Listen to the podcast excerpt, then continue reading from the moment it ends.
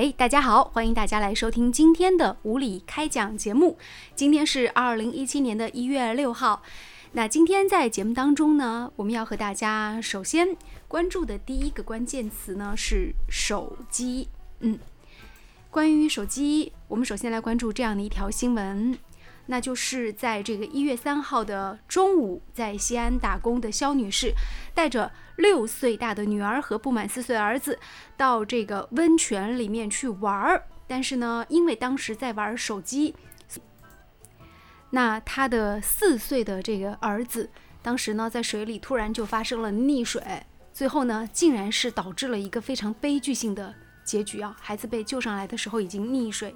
死亡了，这是一个非常让人觉得悲痛的新闻。但是说实话，这样的一条新闻又会引起我们的很多反思。不知道午夜小龙看到这个新闻，首先会想到什么？好吧，好吧。哎，首先呢，我们觉得啊，我们对这个事件呢是表示非常的一个惋惜啊。嗯。就是发生这样的一个事情，很多人都是不愿意面对的，包括尤其是当事人了。呃，自己的小孩竟然就在自己亲人的附近遭受了这么一个悲惨的一个。呃，一个情况啊，我相信他的母亲可能在很长的一段时间里面都不会原谅自己的。对，这呢，首先我们想，我这里想跟大家说一点，就是说啊，嗯，呃，像这样一个非常一个特殊，也可以说是一个很极端的一个情况，但是实际上呢，它揭示的却是一个很普遍和一个呢大家已经司空见惯的现象，就是当初我们谈论到低头一族的时候，它还只是一个一族。但是现在这个族已经变成了群，群已经变成了你我他的每一个人。我们最开始使用智能手机的，很有可能还是年轻人，是吧？因为大家对于那个智能手机的那个接触是比较那个新颖的，年轻人接受能力。嗯。但是我们现在再看看我们附近的每一个人，是吧？老年人、中年人、年轻人，甚至是小学生和初中生，你妈妈都是低头族了。对，我们现在对于。智能手机的接受和普及程度已经是非常非常的一个全面了。对，而且在这个新闻当中，我觉得最震惊的一点是在于说，我们只知道说你可能上课看手机，你开会玩手机，对吧坐车你玩手机，对吧？现在你泡个温泉，我们看到那个那个妈妈是在水里都在玩手机，我就在想，她在这个温泉池里怎么可能会玩手机呢？这个我还。没有他那么登峰造极的地步，所以这个实在有点让人想不通。实际上就是说，现在这样的情况已经是非常普及了。我们应该必须啊，就是接受这样的一个实际情况存在了。我们原先的时候还在感叹，是吧？低头一族，我们不应该让孩子们长时间玩手机。对，哎，让人和人之间要更多的一些交往。但是实际上我们可以看到了，即便是某一些呼唤或者某一些。啊，类似于那个劝导也好，也是在通过网络、通过手机在传导。所以无形当中啊，正是由于现在的 WiFi 越来越普及，包括我们流量是吧，它的一个资费下降了以后，使得手机它的概念已经不是手机了。我们智能手机基本上已经能够代替五年以前的台式电脑的基本功能。我们可以拍照，可以剪辑，然后呢可以上网。可以录音，就所有的相关的功能，借助手机和借助网络这个平台，就导致啊，手机已经使我们变成一个真正是一个窗口。嗯，我们通过手机很容易的连到了一个互联网上，可以取得海量的资讯。对，这个海量的资讯将会使得我们对于手机的依赖程度是无限的扩大。我现在出门的话，我买东西都是用手机。对，无限的扩大，因为你可以想象就是啊，是吧？我喜欢娱乐的人。嗯，而我看电影可以在手机上追剧，是吧？随时在看。喜欢小说文艺的人，我们说网络上面的连载小说早就已经电子化了，我一天要去刷几十次，看看哎手机里面的小说有没有更新。喜欢新闻的更不用说了，啊，新浪网也好，然后那个凤凰网也好，你们的新闻永远是第一时间在更新。嗯，我们传统的纸媒现在是反过来倒过来。变成了一个抄袭网络新闻的一个媒体了，是吧？像我们电台的也是这样抄袭网络。哎，很多时候我们可以看到，啊，很多报纸里面登载的内容就是网上内容的复制粘贴。对。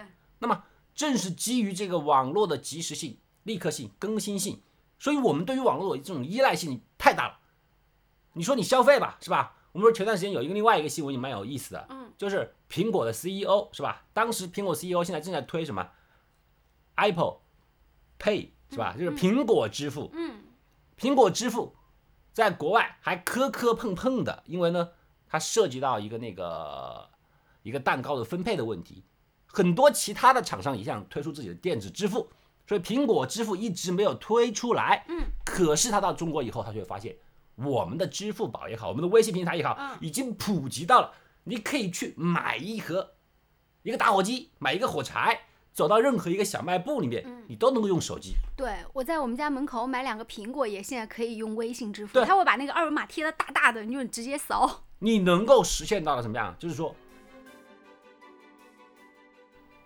无就完全的数字现金支付方式。嗯，就中国人对于这个手机的依赖性，我们已经不是在像原来感叹或者是强调低头一族，你不要这么干了，而是我们必须面对的情况了。我们不是低头一族，而是所有人都已经离不开手机了。对这个现状，我们必须扭转过来。所以泡温泉的时候也在玩手机。很简单呐、很容易啊。比方说啊，我们泡温泉的时候玩手机怎么样呢？我们可能用手机去订的票，对不对？我们可能就是说，我们泡完了温泉，我们要回家呀，我要用手机查一下地图啊，嗯再看一看那个火车票怎么订啊，汽车票怎么走啊，明天的天气如何啊哎。甚至有的地方那个房卡是用手机可以直接刷那个二维码进去的，所以说呢，我们在这个世界里面，真的不要一味的去指责。指责，好像说玩手机是一个天大的罪孽。嗯，你可以去试一下，一天不去接触手机。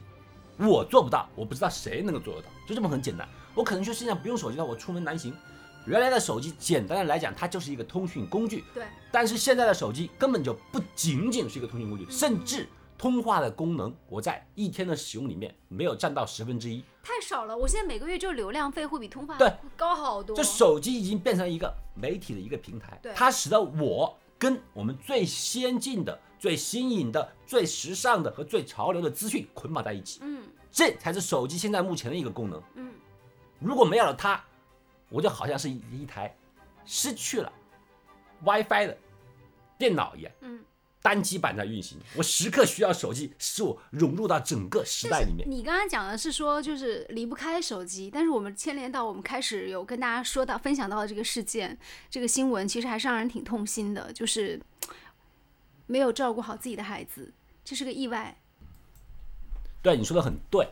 在这个时候呢，我们已经应该感觉到，我们刚刚我刚才在跟大家一再重申的内容，主要就是说，手机现在对于我们的这种啊影响程度，已经是远远超过了我们原先的预期。嗯，实际上，人类现在目前对于手机的依赖，已经接近于一种类似于精神毒品。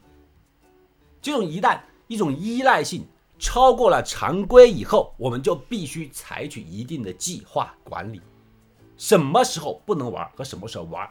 说一句很简单的比喻，就是说，很多时候我们知道手机用的最多的时候是在上下班的途中，是吧？那么上下班途中，无论你再精彩的内容，或者再吸引你的一些资讯，是吧？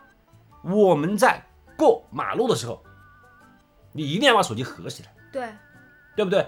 无论红灯等的时间有多长，这个时间段你坚决不能看手机。嗯嗯嗯嗯嗯，很简单，是不是啊？还有洗澡的时候不能看手机，对对吧？你是有水，各种危险不一定的。对，泡温泉也不要看手哎机。，泡温泉的时候不能看手机。对，所以说这几种情况你必须做到。手机的依赖性现在由于我们刚才谈到的那种情况，它会使得你的一天的连着性啊，你二十四小时不分开都可以。那么这一种什么时候该用，什么时候不该用，就必须由你自己个人的一个理性控制了。什么时候该用，什么时候不该用。所以说说反过来讲的话，这个所谓的妈妈，既然在自己洗温泉的时候，孩子四岁，在后面还在玩儿，他自己穿着那个泳装，是吧？在温泉里面泡了半身儿，这个时候还在认认真真的去看手机，这就是已经是太夸张了。对，好，那今天的无理开讲这一时间段，关于这一事件的分享，我们就说到这里。嗯、我希望大家在有一些特定场合，比如说在等红绿灯的时候，或者是在洗澡的时候，在泡温泉的时候，一些特定的时刻，要珍爱生命，远离手机。今天就说到这里，再见啦。